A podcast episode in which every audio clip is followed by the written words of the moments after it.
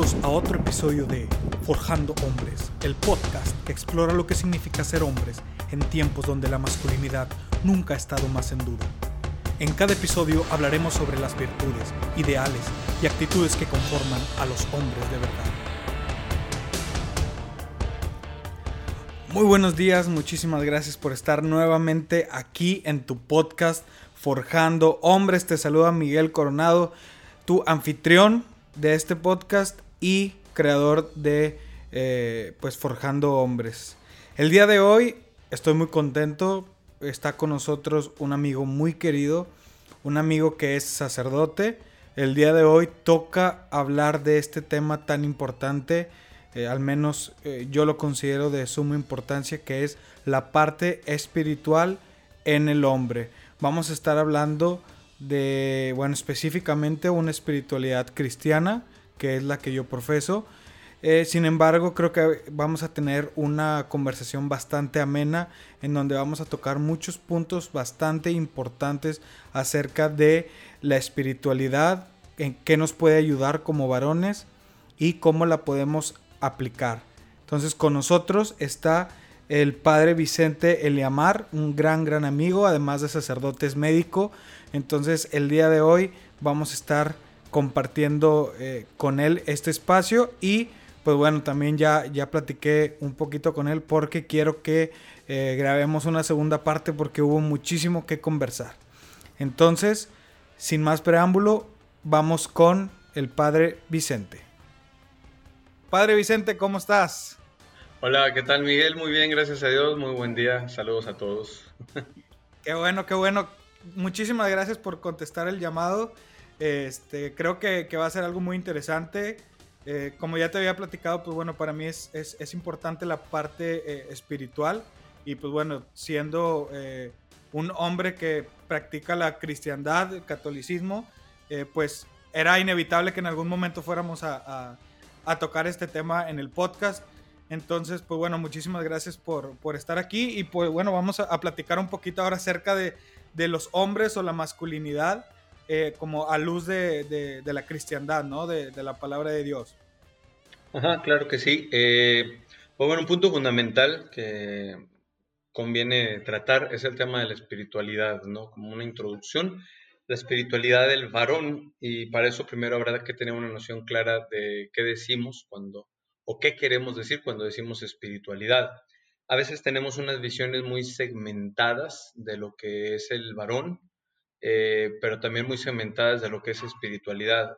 Eh, en general, mmm, cuando vemos a la persona humana de forma seccionada, eh, hacemos una injusticia en el sentido de que no lo podemos valorar adecuadamente. En ese sentido, por ejemplo, cuando la Biblia habla de cuerpo, alma y espíritu, que viene tanto del Antiguo Testamento como en el Nuevo, nos estamos refiriendo no a dimensiones independientes una de otra, sino incluso ni siquiera dimensiones conexas entre ellas. El sentido bíblico y particularmente en el Antiguo Testamento, cuerpo, alma y espíritu hablan siempre de la integralidad de la persona humana, pero en diferentes perspectivas o nociones. ¿Qué quiero decir? Cuando decimos cuerpo, decimos eh, bíblicamente, eh, filosóficamente es otra cosa, porque filosóficamente sí se distingue cuerpo y alma en cuanto a elementos de cualidades diferentes, eh, unidos sustancialmente, pero finalmente diferentes. Bíblicamente no, bíblicamente al decir cuerpo, ¿qué estamos diciendo? Estamos diciendo hombre completo, persona humana completa en cuanto a relación con el mundo material, vamos a entenderlo así. Cuando decimos alma, estamos hablando de hombre completo en cuanto a capaz de interioridad, de como un contacto consigo mismo y en consecuencia posible contacto con los demás. Porque yo, yo soy capaz de un yo diferente al tú, eh, puedo entrar en mí mismo, pero para tener una conciencia del yo más clara, tengo que tener la experiencia de un tú eh, definitivo, ¿no? Y es, entonces eh, el alma habla de la eh, relacionalidad conmigo mismo y relacionalidad con los demás pero el hombre completo siempre. Y cuando hablamos del espíritu, hablamos de otra vez el hombre completo, pero en cuanto a su relación con Dios.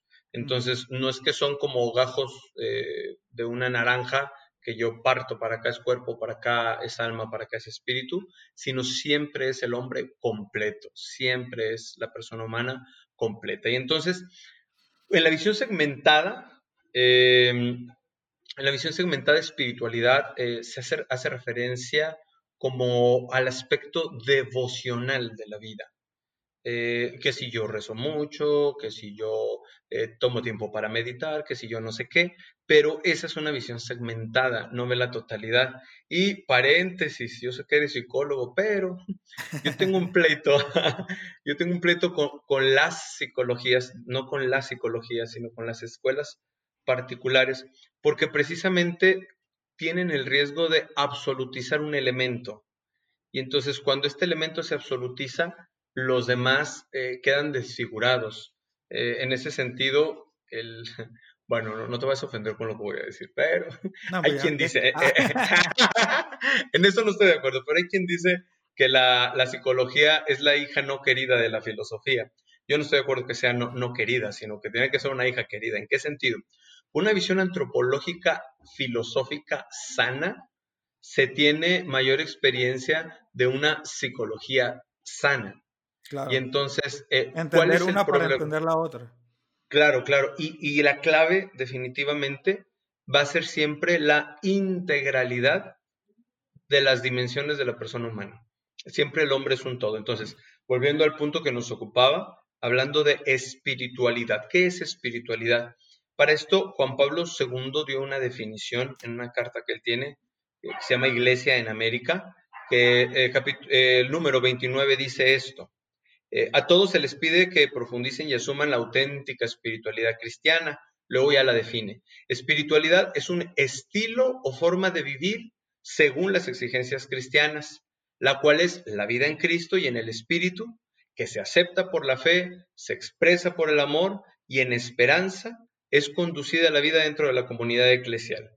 Eh, por espiritualidad, que es la meta a la que conduce la conversión, se entiende, esto es fundamental, no una parte de la vida, sino la vida toda guiada por el Espíritu Santo. Otra vez, la integralidad. O sea, espiritualidad no es un aspecto aislado, no es un eh, cierro los ojos y me pongo a rezar solamente, sino es la vida toda guiada por el Espíritu, pero es una experiencia de fe. En este sentido, eh, hay ¿cómo decirlo?, propuestas de espiritualidad que intentan suplir o mm, satisfacer esta necesidad, pero si terminan eh, propiciando el aislamiento, eh, el sentirme superior a los demás, el olvidarme de la realidad concreta, pues terminan de desfigurar al, hombre, sin, sin lugar a dudas. Y entonces, eh, eso sí, dentro de los caminos de espiritualidad sobresale, decía Juan Pablo II, el, tema de la oración. Y entonces con la oración alcanzamos una mirada contemplativa de la realidad. En este sentido, vamos a suponer que alguien, no sé, un no creyente, quiere desarrollar una espiritualidad. Eh, tarde o temprano se va a tener que topar con la necesidad de trascender, definitivamente cuando, y esta es la propuesta del ateísmo, particularmente del ateísmo existencialista, cuando yo me entiendo como mi fin y mi meta, es decir, pretendo bastarme a mí mismo, termino anulándome, ¿no? Em, o entrando en un conflicto en la relación con los demás. Por ejemplo, Jean-Paul Sartre, gran filósofo existencialista ateo, que es como, eh, aunque vivió hace un siglo, es como un influencer del tiempo actual, ¿no? Eh, es decir, sus ideas están pegando bastante él decía como que en algún momento no existe el cielo, no existe el infierno, solamente la tierra como una propuesta de liberación del hombre. Pero luego más tarde llega a decir, el infierno son los demás. Entonces, supuestamente queriéndose liberar de trascendencia, termina en la angustia existencialista, tanto que una de sus obras más célebres, La náusea, eh, precisamente es la propuesta que hace, vivir es un asco. Vivir es un asco porque no hay fundamento y porque no hay trascendencia. Entonces, hablando particularmente de quien, eh, quienes escuchan tu podcast, eh, de la espiritualidad del, hombre cristiano, del varón cristiano. Eh, el hombre, el varón, ha sido muy segmentado por la visión sociocultural en la que se encuentra. aunque en general se le dice a todos, con el varón se insiste más, no puedes llorar, no puedes mostrar sentimientos, no puedes desaforarte, eh, todo tiempo que tomes para ti es tiempo perdido, eh, si no produces, está siendo inútil, eh, tú no te preocupes de esas cosas pasajeras, tú nada más de lo fáctico, de lo que se saca provecho inmediato, etcétera, etcétera. Y entonces el varón no tiene tiempo para interiorizar la mayoría de las veces. Y, no solamente tiempo, sino no se le ha forjado en un camino, en una actitud, en un interés siquiera quizá, para tocar lo íntimo de su ser. El problema está que esta realidad está ahí y que tarde o temprano dará sus frutos buenos o malos, según el tratamiento que se le haya dado, ¿no? Pero el que no tiene nada pues no tiene nada. Es decir, eh, llega a caer en esta misma angustia que hablábamos de Jean Paul Sartre, de un sinsabor total de la existencia porque algo me falta, ¿no? Eh, te pongo un ejemplo, un amigo me decía, eh, el, principio de mi educación yo no lo tuve que decir, lo decían mis papás y era en automático, kinder primaria, primaria secundaria, secundaria prepa. Ya viene luego una decisión mía para la profesión, yo, yo, quiero esta profesión, yo quiero ser el caso concreto ingeniero, y entonces asumo esta visión de desarrollo, de desarrollo profesional, de eh, lograr, de metas, etc. Dice, pues bueno, termino la, carrera, voy a maestría, eh, he desarrollado la maestría, estoy trabajando en aquello que quise, estoy ganando mucho dinero, pero me pregunto, ¿y? ¿A dónde voy? ¿A dónde voy? O sea, ya tuve todo lo que a lo mejor en mi adolescencia deseé tener como proyecto, pero eh, aunque sea un proyecto a, largos años, un desarrollo profesional, desarrollo económico, es un proyecto que se queda en la inmediatez. ¿cuál es, el propósito? sí, sí, sí, no trasciende ni en cuanto a fundamento dentro de mí, ni, cuando, ni en cuanto a un propósito trascendente. Y entonces, en ese sentido, eh, recuperar, desarrollar, adquirir una espiritualidad es precisamente esa oportunidad de comunión, por llamarlo de alguna manera, de todas mis dimensiones en el varón cristiano fundamentado en la comunión con Dios, con el Dios revelado por Jesucristo, que Él ya me ha revelado una meta, ya me ha revelado un propósito. Si yo por la fe acepto lo que Él dice, asumir entonces ese propósito y querré, como decía esta definición de Juan Pablo II, desarrollar mi vida conforme al Espíritu, conforme a la voluntad de Dios. Y entonces, en razón de querer la voluntad de Dios, yo no puedo partir o yo no puedo basarme solamente en mis ocurrencias, sino que verdaderamente eh, busco tener una guía, ¿no? para, ayudar a ese discernimiento, que esa es otra cosa muy difícil en los varones. En la confesión y en la dirección espiritual, me atrevo a pensar que 85-90% son mujeres. Eh, y uno pregunta, ¿que los varones no pecan? Claro que sí. ¿Cuál es el problema? El, el, problema de fondo. ¿Por qué un varón no viene a dirección espiritual, no viene a confesarse? Porque nos parece casi un fracaso pedir ayuda es, parte de, nuestra, nuestra psique como hombres, o sea, no, no pedir ayuda y solamente buscar ayudas de otros hombres solo cuando sé que no puedo. Pero normalmente uno piensa, es que bueno, sé que hice mal, yo lo puedo corregir, soy capaz de corregirlo, no necesito a nadie que me ayude para, para corregirlo. Y ahí caemos en un error fatal, ¿no? Porque nunca nos acercamos a, a, otras personas o a otros varones, este, más concretamente, a, pedir ayuda. Entonces, este, creo que todo esto que dices es bien, bien importante, sobre todo porque la parte, la parte espiritual, como dices, pues suele dejarse a un lado. Siempre es, eh, hace ratito lo, comentábamos, es la parte física. Eh, bueno, yo, yo la traduzco como la parte psicológica o mental y la parte emocional, ¿no? Pero casi siempre se deja afuera la parte espiritual que tiene que ver con eso, justamente con la con el propósito trascendente de, ser y esa unión con, con, con lo trascendente, que en este caso sería, sería Dios, ¿no? Claro, claro. y, y, entonces, sí, te escucho. No, adelante, adelante. Bueno, esto de la imposibilidad de pedir ayuda, el ejemplo clásico es cuando Ahorita ya tenemos GPS, ¿no? Pero antes del GPS sí sé llegar. sí, claro. Oye, y si preguntamos, oh, sí sé llegar.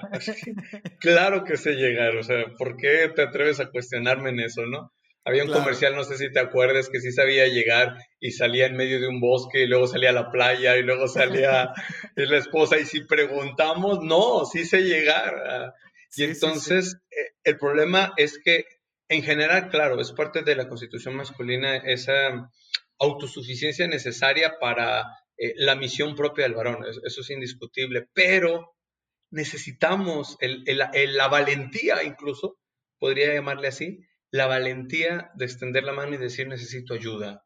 Eso no tiene por qué crear una dependencia, que quizás sea nuestro miedo, ¿no? Claro. Pero entonces a cada momento voy a tener que llamarle al guía espiritual, al acompañante, entonces, no. Eh, ahora, bueno, hago un paréntesis.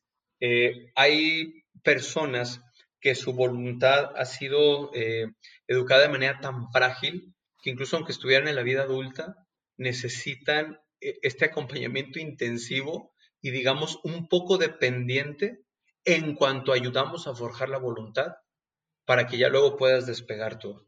Y entonces, en ese sentido, no tener miedo. Ahora, ¿qué, es lo más duro? Es la, vergüenza de decir solo no puedo, pero esta vergüenza eh, que, que, tendríamos que pasar, en realidad es oportunidad de fortalecernos en lo más profundo para luego ir más allá de lo que sin ayuda no hubiera sido posible. Claro, claro, de la mano siempre se llega más, más lejos. Creo que eso es importante entenderlo y, no ver esta necesidad de, ayuda mm, en todos los sentidos, desde física hasta emocional, hasta espiritual o lo que sea. No sentir la ayuda como un fracaso propio, sino más bien como una necesidad de otra persona que me pueda dar la mano para pues poder eh, avanzar, para llegar más lejos, para seguir adelante. Creo que eso es un problema muy arraigado. Yo creo que sobre todo como que en esta, eh, en nuestra sociedad, ¿no? Así medio, o bueno, no medio bastante machista en el que todo podemos, etcétera, los, los latinos, específicamente los mexicanos. Eh, pero bueno, esperemos que poco a poco se vayan rompiendo estos estigmas, estos mitos de, de que tenemos que ser duros como, como piedra, que, ojo, no, no quiero decir que seamos eh, Blanditos. Ah, sí, hadas del bosque, o sea, no se trata de eso. Se, trata de, ser capaces de entender una necesidad y eh, con, esa, eh, digamos que con esa necesidad del varón de resolver, porque es parte de nosotros querer resolver problemas, ayudar a los demás, pero con esa intención, lograr pedir ayuda para resolver problemas, que no tiene nada de malo. Entonces, como hacer e, ese, esa visión creo que puede ayudarnos muchísimo a, avanzar. este... perdón, en este sentido de, lo de la espiritualidad, eh, el varón cristiano debe tener como modelo a Jesucristo. Y entonces, por ejemplo, estaba pensando justo ahora, en el Apocalipsis se habla del Señor Jesús bajo dos figuras, Cordero y León, al mismo tiempo. el Señor Jesús es Cordero y León y entonces, por ejemplo, él dice, aprendan de mí que soy manso y humilde de corazón, pero en el templo lo sacó a patadas y con un látigo en la mano. Entonces, ah, caray, no me habías dicho que eres eh, manso y humilde de corazón, es que no son cosas que se oponen. O sea, dentro de la firmeza que, es propia de la virilidad, eh, cabe cierta sutileza propia para no perder el suelo, pues. Claro, claro. Y fíjate, es, justamente eso que acabas de, mencionar, me parece súper importantísimo y, creo que es un mensaje que en lo personal me gustaría llevar a, este, pues, a, las comunidades con las que trabajamos o las comunidades con las que nos desarrollamos, pero eh, porque ahora resulta que el hombre, si es espiritual y si forma parte de, de una comunidad de la iglesia, etcétera, tiene en, su gran mayoría tienen que ser hombres como eh, todos pasivos, todos tranquilos, de, claro que sí, ¿cómo le puedo ayudar? Que no tiene nada malo ayudar, pero la forma, ¿no? Así como, este, claro, claro, sí, este, eh, no, no, no, a ver, vamos a hacer esto. ¿Y qué te parece? No, o sea, el hombre, por naturaleza no somos así, y creo que esa visión de, eh, de Jesús como león es también un llamado a decir, oye, tú puedes experimentar tu masculinidad con, esta, ayer o antier, no me acuerdo,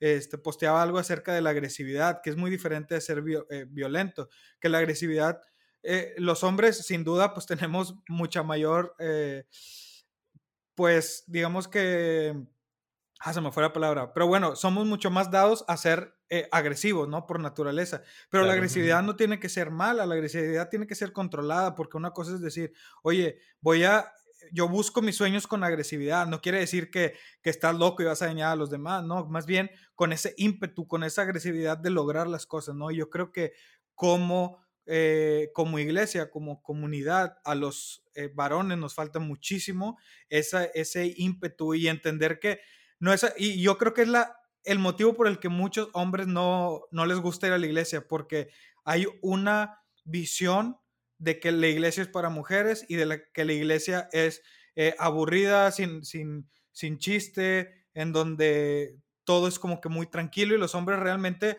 siempre, toda la vida vamos a buscar como eh, la, la acción o la aventura. Entonces, digo, así se ha desarrollado a lo largo de, muchísimos eh, siglos, pero no quiere decir que así esté bien o que así tenga que seguir, ¿no? Así es, fíjate, el Nuevo Testamento, para una de las palabras que usa para describir cómo debe ser la vida cristiana es parresía, que la forma mm, común de traducirlo es valentía, pero también se traduce como coraje, como este ímpetu del que tú hablabas. Y fíjate, eh, metiéndome en otras dimensiones, estos aspectos viriles que tú mencionas deben ser parte de la constitución incluso de la actitud del sacerdote. Y también se ha perdido, también se ha perdido esto.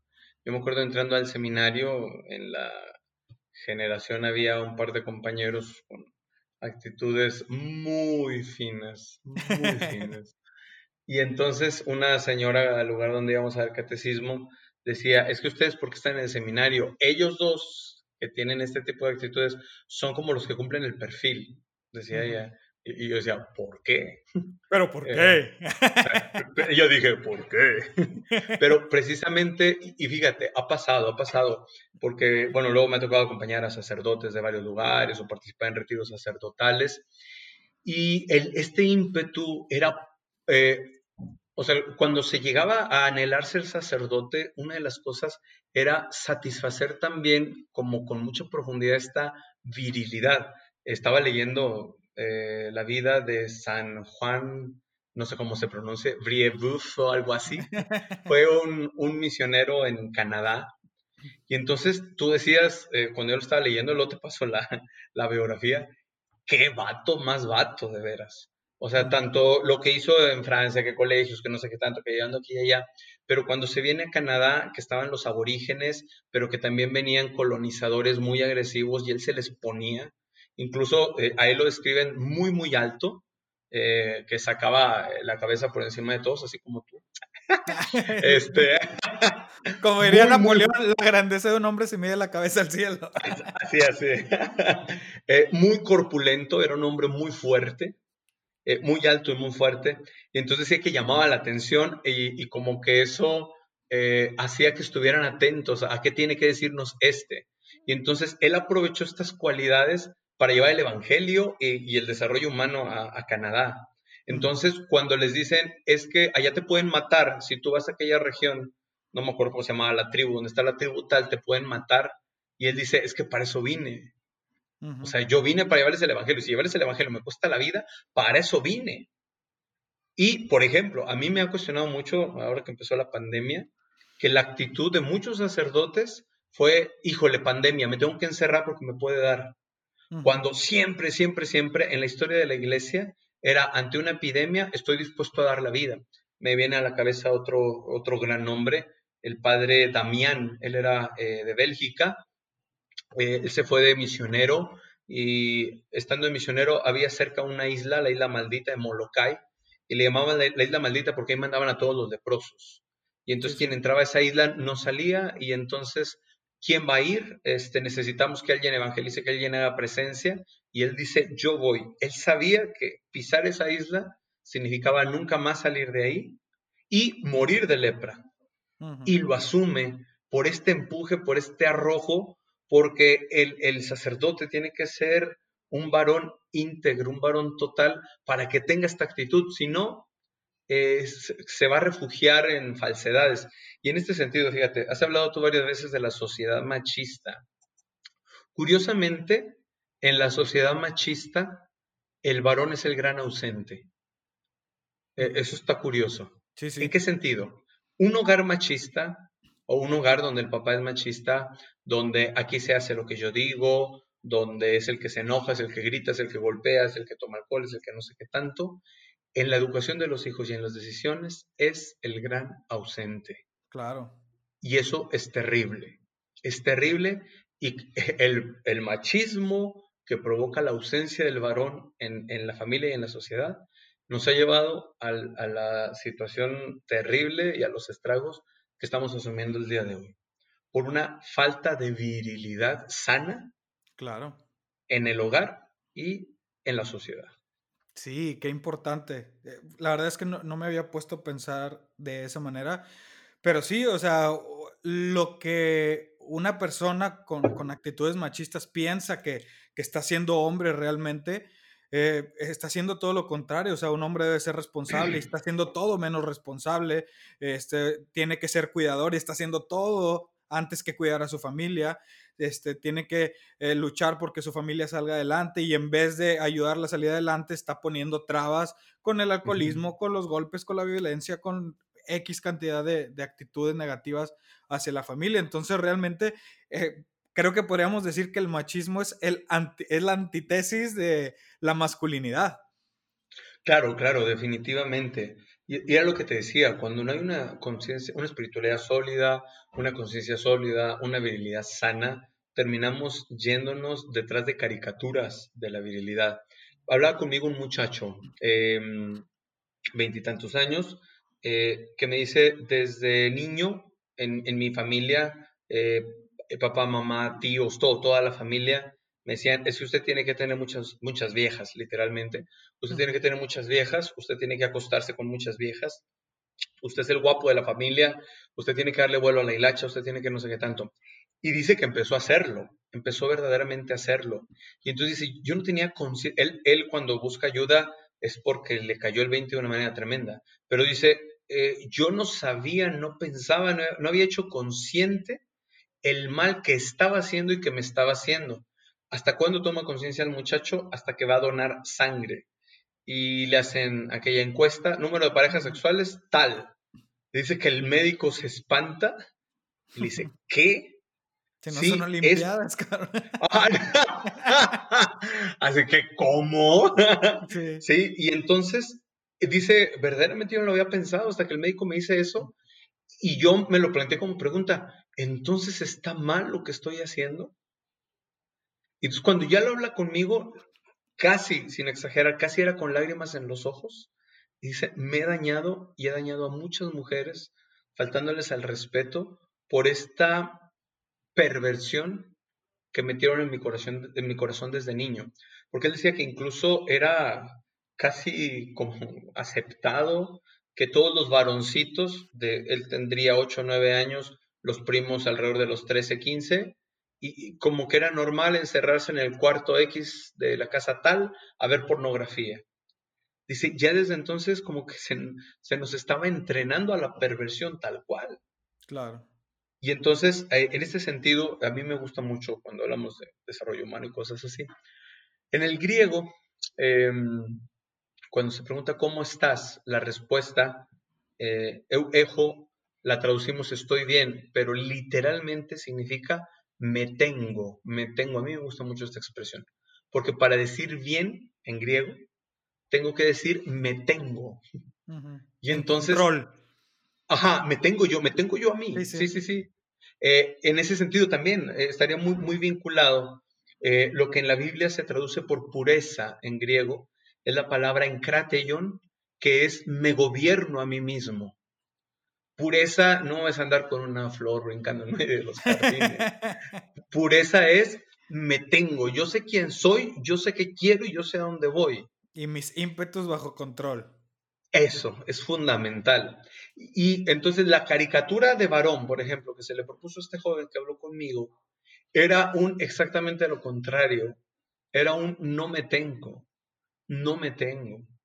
Y entonces, en este sentido, yo siempre propongo en el acompañamiento espiritual eh, tu primera meta sea tenerte. Incluso fíjate, a algunos eh, que sean cristianos les puede sonar raro. Incluso antes de entregarte a Jesús, por lo menos mínimamente, tente a ti mismo. Porque si no te tienes, ¿qué le vas a entregar? Claro. Es decir, y no significa un cambio moral de que si yo era promiscuo como este joven, entonces hasta que supere la promiscuidad me voy a entregar a Jesús. No, no, no. Pero el principio del tenerme es lo que hizo este joven, de reconocer, este es un problema, este es un conflicto, esto es algo que no quiero para mi vida. Entonces ya ahí él comenzó a tenerse. Seguramente va a tener recaídas, seguramente se va a volver a equivocar, seguramente la lucha va a seguir, pero ya hizo el roce, el contacto consigo mismo para comenzar a tenerse, ¿me explico?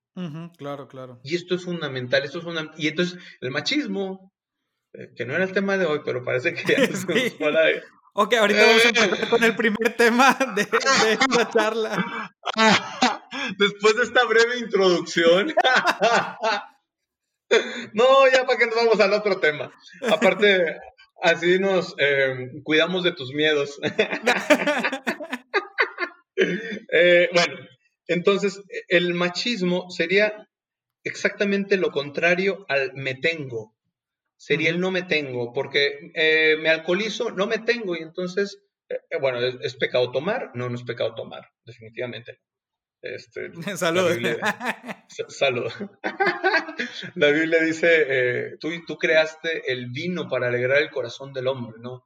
Entonces, ¿es malo tomar? No, no es malo tomar. ¿Eh, emborracharse? Sí. La Biblia habla claramente que emborracharse es pecado. Entonces, el que se emborracha no se tiene. ¿Por qué? Porque ante una bebida que puede formar parte de un deleite sano, eh, cuando no hay límites, cuando no me tengo, se convierte en un daño que luego viene a arruinar definitivamente el ambiente familiar, ¿no? Eh, el hombre culturalmente se entiende que debe ser promiscuo, que cuantas más mujeres tenga, no importa si está casado o no, más hombre es. ¿Este hombre se tiene? ¿Se está teniendo verdaderamente o no? Entonces, por ejemplo, en ese sentido, em, cuando alguien viene a confesarse que, que, estoy siendo infiel a mi mujer, que no sé qué tanto, el primer consejo que doy tampoco es bíblico, es médico. Y le digo, la enfermedad que más mujeres mata en edad reproductiva en México se llama cáncer cervicouterino, producida por un virus que se llama de papiloma humano, que la única manera de transmitir este virus es vía sexual. Y hablar de castidad también es importante este tema. Si dos personas llegasen vírgenes al matrimonio, él y ella, ella jamás, bueno, y, solo tienen contacto sexual, estoy hablando entre ellos, ella jamás, jamás, jamás, por nada, va a tener cáncer cérvico-uterino. Específicamente, cáncer cérvico-uterino. Eso lo, lo, toco hablando de santidad. Nota, eh, de castidad, perdón. Sí, sí, sí. Pero bueno, yendo a la cuestión de la fidelidad. ¿Te das cuenta que si tú andas de alcahueta para arriba y para abajo, puedes convertirte potencialmente en el asesino de tu esposa? y cáncer cervicoterino lo hablo por, porque es la principal causa de muerte de mujeres en edad reproductiva, pero no es lo único. Está el VIH, está la sífilis, está un panorama, un elenco de enfermedades tremendo, en el que el engaño de los anticonceptivos nos ha hecho pensar que, que el condón es la octava maravilla del mundo que me libra de todo, pero es que hay mucho panacea. Sí, sí, sí, ya, ya, vino a arreglar todo, cuando en realidad en, en gran medida vino a hacer la, la, ruina y eso puede ser parte de, de, de otra plática. Pero el, condón, el condón le vino a dar en la torre a la espiritualidad y a la identidad masculina, porque desvinculó el placer de, la responsabilidad. Y entonces, eh, primero, quitas la virtud, la virtud de la continencia, de la castidad, porque, bueno, pues vamos a acostarnos, sí, al cabo que tiene. Ya me acostumbré, que es una sensación placentera, que no sé qué tanto. Oye, pues no tengo condón hoy, pues ¿qué tiene? Hoy no pasa nada. Y una vez, otra vez, otra vez, otra, paz, viene el embarazo, ¿qué hace? Porque el, que ya está usando condón no quería responsabilidad por medio. ¿Qué es lo común? Que huya. Claro. Y fíjate que, que, eso que dice está padre porque luego uno eh, casi que sin querer relaciona esta parte de, eh, pues, de, entregarte a tu pareja con el ser puro, la castidad con la pureza, pero ahorita hablábamos de la pureza como ese, eh, esa virtud de poderte controlar. Y, creo que, viene mucho al caso, porque luego dices, oye, pues estoy, eh, me estoy acostando con uno, con otro, eh, lo que sea. Y la realidad es que no, la, pureza no es solamente porque te estás acostando con, con esa persona. O sea, la, la, pureza tiene que ver con, con tu control, con todo, eh, con todo tu entorno como persona. Entonces, este, digo, eso lo menciono porque creo que está interesante el hecho de decir, ah, es que yo soy puro porque, este, porque no me acuesto con nadie. Y, y tampoco es así. O sea, porque la pureza tiene que ver con el, el, ahora como tú lo mencionas, con el autocontrol, con todo lo que conlleva tu vida. Oye, no me acuesto con nadie, pero soy borracho. Ah, lo siento, creo que ahí ya bailaste. Este, no me acuesto con nadie, pero uso drogas, no me acuesto con nadie, pero eh, ando de chismoso por todos lados, etcétera. Ese tipo de cosas también, este, de alguna manera eh, contamina o ese, ese, vamos a decirlo, ese término, ¿no? De pureza. Y, hacen impuro. Y fíjate, y la palabra contraria en griego a Encrateion, que es me gobierno, es porneion, porneion, porno. Eh, eh, porné es la prostituta. Entonces, el, lo contrario a pureza, lo que se traduciría como impureza, es porneion, me vendo o me prostituyo. Y entonces, no solamente no me tengo, sino que me abarato o me desprecio. Y eso, o sea, no me valoro. Eh, y verdaderamente y fíjate, hablando de esta cuestión de la continencia y muchas parejas y no sé qué tanto. El ejemplo también un poco cristiano, pero muy claro. Eh, quien haya leído Harry Potter alguna vez, ¿no? El, el Voldemort, ¿por qué estaba desfigurado? Eh, me, parece muy interesante la... No, sugiero su lectura porque trae muchas cosas curiosas, pero eh, el Voldemort... la, analogía. la analogía es lo que quiero tomar ahora.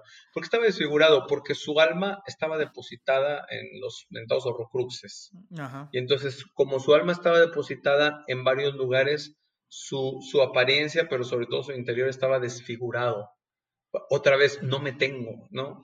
En este sentido, la escritura habla que el que se acuesta con alguien se hace una sola carne con ese alguien. Y entonces el que no se tiene y se acuesta aquí y allá, y allá, y allá, y allá, y allá, como Voldemort. Está haciendo horrocruxes. Hace horrocruxes. y termina en nada. Y termina desfigurado. Y termina preguntándose, y bueno, ¿y quién soy? ¿Quién soy? Y ahora, ¿verdaderamente satisface algo la promiscuidad? Nada. Al contrario, eh, ofrece al alma o provoca en el alma una profunda insatisfacción. ¿Por qué? Porque deja en el vacío, en el absurdo, en la nada. Y eso es terrible, es un fracaso total, definitivamente. Entonces, la importancia de tenerme, y en ese sentido, ya que no vamos a hablar del otro tema que tenía yo preparado. no, sí, yo, yo sí quiero hablar de ahí unos puntos. Pues Pero ahorita cerramos e, e, este gran paréntesis. E, este, esta pequeña introducción. Fíjate, es que hay cosas tan valiosas que han formado parte de la iglesia, aunque no sean originales de la iglesia, parte de la enseñanza de la iglesia que nos hemos dejado arrebatar y hemos abandonado. Estoy hablando en nombre de la iglesia, que, bueno, si no tienen origen en la iglesia, ¿dónde tiene? En la filosofía griega. Ahí están los principios de un auténtico desarrollo humano. ¿Y qué quiero hablar? Hace 2300 años ya Platón y Aristóteles hablaban de la virtud, sobre todo Aristóteles. Virtud. ¿Y, ¿Y, qué es la virtud? del hábito operativo bueno. ¿Y cómo se adquiere, bueno, y qué es lo contrario, un vicio? Un hábito operativo malo. ¿Y cómo se adquiere un hábito? Con la repetición de actos. Repetición de actos buenos, un hábito eh, virtuoso, repetición de actos malos, un hábito vicioso. Entonces, cuando sabemos que es hábito, cuando ya se me da con facilidad, con serenidad, de cierta naturalidad, pero se tiene que forjar. Ahora, ¿qué pasa? Que ya no nos hemos formado en hábitos. Y escuchaba comentario de, una eh, exponente que sugiero mucho, María Judith Turriaga. Ella está muy orientada a restaurar el papel del varón también oigan sus podcasts sin abandonar este, oigan. gracias, gracias. córtale, córtale. Hasta aquí llegamos. E-, ella está muy. No, es mentira, mentira. Y, y, ella decía, es que hemos llegado a considerar culturalmente que el hombre es incapaz de desarrollar virtud. O sea, que, el hombre por naturalidad es una bestia que, no puede orientar su vida con, con, sanidad hacia ningún lugar, ¿no? Y, culturalmente lo hemos asumido y hay que tener mucho cuidado con eso, ¿no?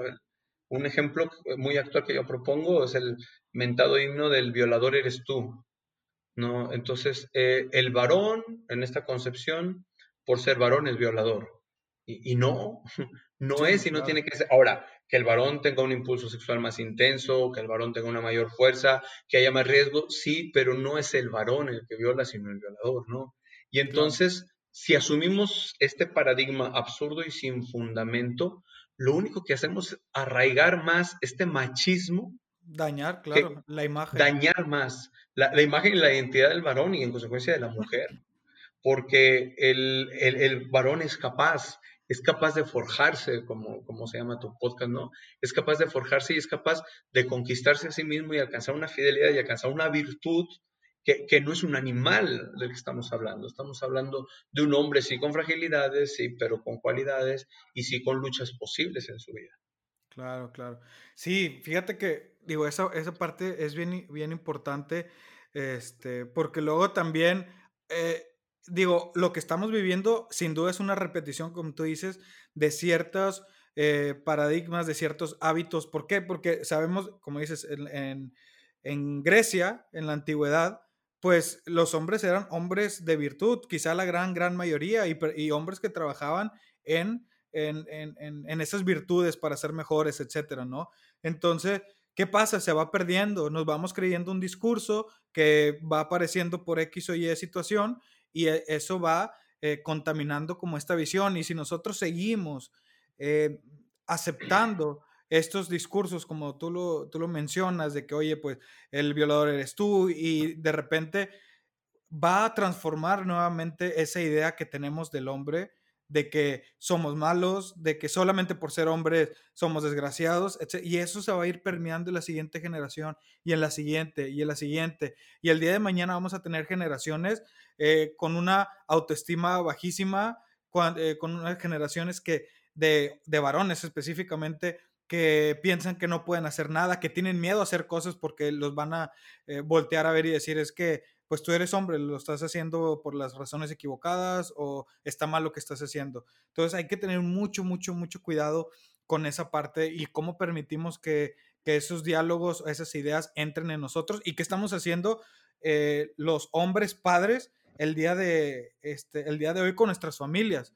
Eh, y me gustaría, ahora, ahora sí, punto número uno, este, que habláramos igual tenemos bastante de qué hablar, tenemos muchos, teníamos muchos puntos preparados, porque ya no vamos a alcanzar a verlos, pero eh, parte de lo, que, de lo que trato de lograr con este eh, podcast es no solamente la cuestión de, eh, del varón, sino cómo influye el varón en la familia y cómo podemos ser mejores padres, mejores esposos y por consecuencia eh, mejores hombres en nuestra comunidad. Porque tú, tú querías platicarnos ahorita un poquito acerca del hombre como, como cabeza de familia y creo que es algo hasta ahorita, eso, eh, no, no, no, es un tema bien complicado porque eh, también e, eso es como ideas de que no, es que eso ya no existe, ya no existe en cabezas, ya ahorita ya no, alguien, porque luego también dices que ser cabeza quiere decir que eres superior. Y entonces hay toda una, todo un diálogo eh, que, ¿cómo poder decirlo? Que todo un discurso. Sí, todo un discurso acerca de, de, que, oye, pues ya no hay cabeza de familia, todos eh, somos iguales, que sí somos iguales, pero hay ciertas diferencias. Este, ¿qué, ¿qué, nos puedes platicar? Igual ya con esto terminamos, este, padre, pero, este, y luego nos vamos a la segunda parte, a lo mejor hacemos segunda parte, ¿por qué no? Este, el hombre como, me chance de hablar de lo que tenían preparado. Sí, pues tú empezaste. tú empezaste y te fuiste. Este, devuélvanlo, devuélvanlo. Sí. Vamos a volver a empezar, Raza. No se crean. El hombre como cabeza de familia, ¿qué nos puedes decir al respecto y ya para terminar? Digo, sé que es muy amplio, pero venga. en los dos minutos que me quedan. eh, Fíjate, bueno, eh, es, un, es un tema complejo, sí, definitivamente no lo vamos a votar ahora. eh, unos amigos, eh, un matrimonio que se dedican de lleno a la evangelización. ella, ella platicaba conmigo alguna vez y me dice, es que yo no tengo conflicto para entender que el varón es cabeza de la familia, pero la mujer es el cerebro, decía. este, bueno, no, no, se trata tampoco de eso. ¿eh?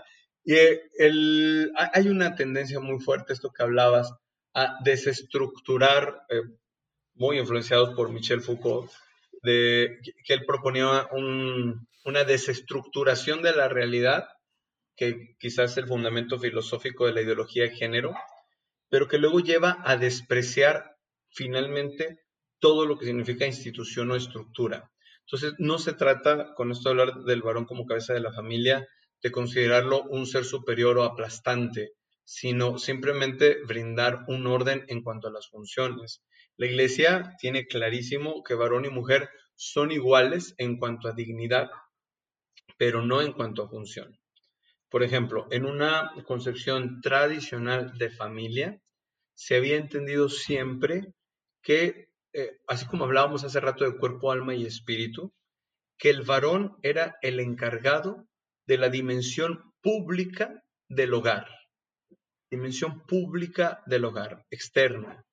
Eh, y la mujer era la encargada de la dimensión privada del hogar. Entonces, en este sentido, cuando se habla del desarrollo del feminismo, la primera gran ola se considera que fue la del el voto eh, femenino. Pues hay estudios que afirman que en general a la mujer no le interesaba la cuestión del voto porque ella estaba enfocada en la dimensión privada del hogar y no era ni, ni aplastante ni una sumisión absurda. Era simplemente yo me responsabilizo de lo que a mí me toca y tú encárgate de lo otro.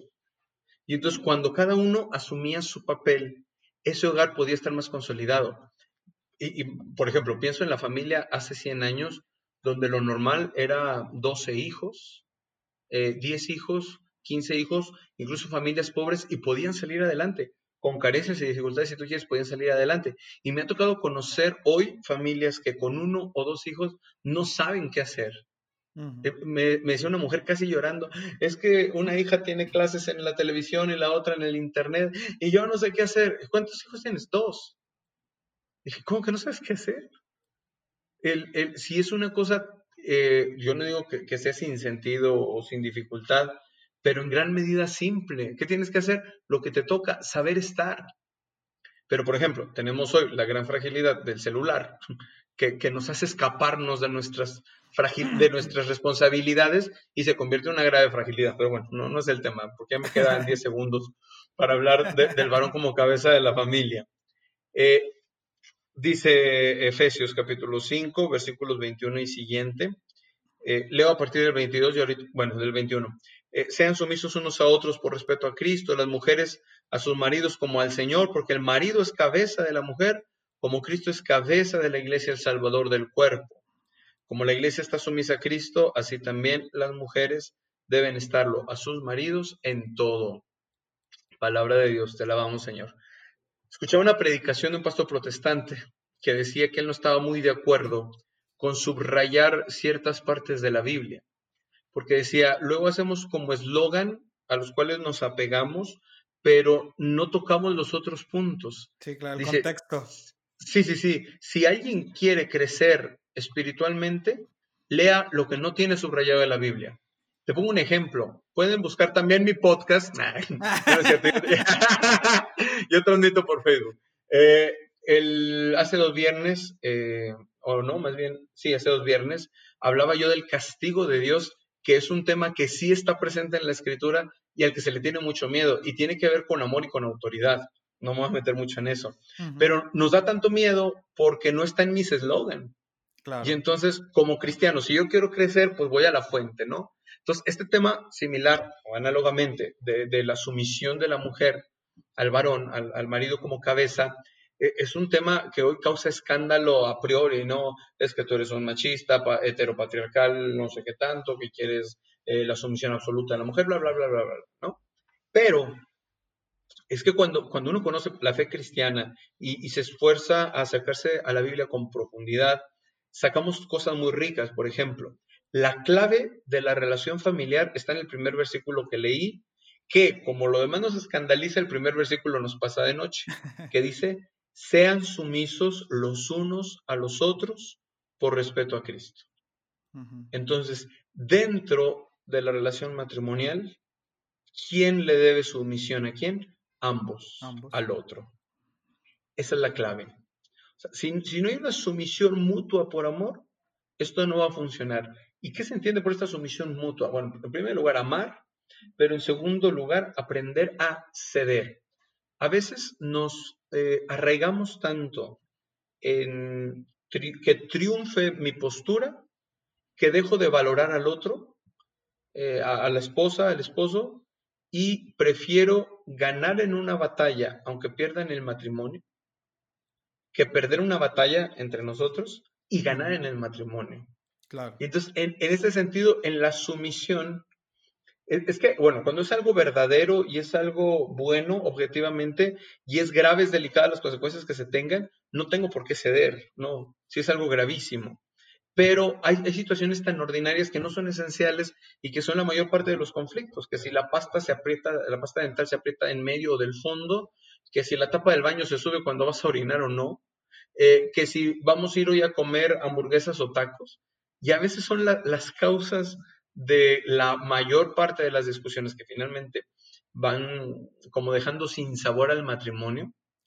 Y entonces, eh, que es un absurdo que, esto suceda, y es por la falta de sumisión mutua. Generalmente en el noviazgo, como hay un enamoramiento, que es una especie de embrutecimiento maravilloso que a Dios se le ocurrió, eh, uno cede totalmente durante el enamoramiento. Lo que tú digas, lo que tú digas, lo que tú digas, lo que tú digas, lo que tú digas. Claro. Y el varón, una vez que se casa, dice, ella ya es mía, ya no tengo por qué ceder. Primera duda, ¿cómo se me ocurrió? y entonces, ya no tengo por qué ceder, ya no tengo por qué abrirme, ya no tengo por qué... Y entonces, la clave, la clave, la clave es la sumisión mutua. Aprender a decir no, aprender a decir tú, eh, yo, aprender a decir sí, aprender a decir nosotros, y es una lucha, porque de entrada cada quien jala agua para su molino. Es la tendencia natural, desordenada, pero natural. Entonces, querer crecer es fundamental en la sumisión mutua. ¿Y entonces en qué sentido se entiende el, varón o el papel de varón como cabeza de la familia? ¿En qué sentido se entiende? En, eh, dice, eh, como Cristo es cabeza de la iglesia, el salvador del cuerpo el varón es cabeza de la familia en primerísimo lugar, y con esta introducción del tema vamos a terminar, en primerísimo lugar porque tiene que ser el salvador de su familia, es decir, estar dispuesto a dar la vida, a derramar la sangre por cada uno de los suyos. Solo en ese sentido se entiende que la mujer cristiana pueda someterse con serenidad al varón cristiano, al esposo cristiano, porque hubo una sumisión mutua, para empezar, y porque él debe estar dispuesto a dar la vida, a derramar la sangre por mi esposa y por sus hijos. Y ya. Excelente. Me encantó, esa parte me gustó mucho. Padre Vicente, amigo Vicente, te conozco desde antes de ser sacerdote, este, y siempre, este, siempre hemos compaginado mucho y para mí siempre fue muy padre porque obviamente antes en mi vida nunca había eh, compartido este, con, con, sacerdotes o cosas así, porque pues yo no, era no creyente. este, y, y, me encantó el hecho de que pudimos ser amigos y antes de que fuera sacerdote pudimos ser amigos. Este, y ahora, eh, digamos que eres mi primer amigo sacerdote que tengo y, y me agrada mucho porque aunque eh, ha sido gran ayuda para mí y ha sido este, una gran guía para mí. También te considero amigo, ¿no? Este, lo que me permite de repente ahí faltar al respeto. no, no, no, pero bueno, te, eh, te, agradezco muchísimo. Creo que no tocamos nada de lo que queríamos hablar, pero fue, fue muy, muy buena esta conversación. Pues bueno, muchas gracias, gracias por tu tiempo. Y pues bueno, estamos en, contacto esperando que podamos hacer una, segunda parte porque creo que hay mucho de qué, de qué hablar. Claro que sí, muy bien, Miguel. Muchas gracias a todos por estar aquí en tu podcast Forjando Hombres. Nos vemos a la próxima.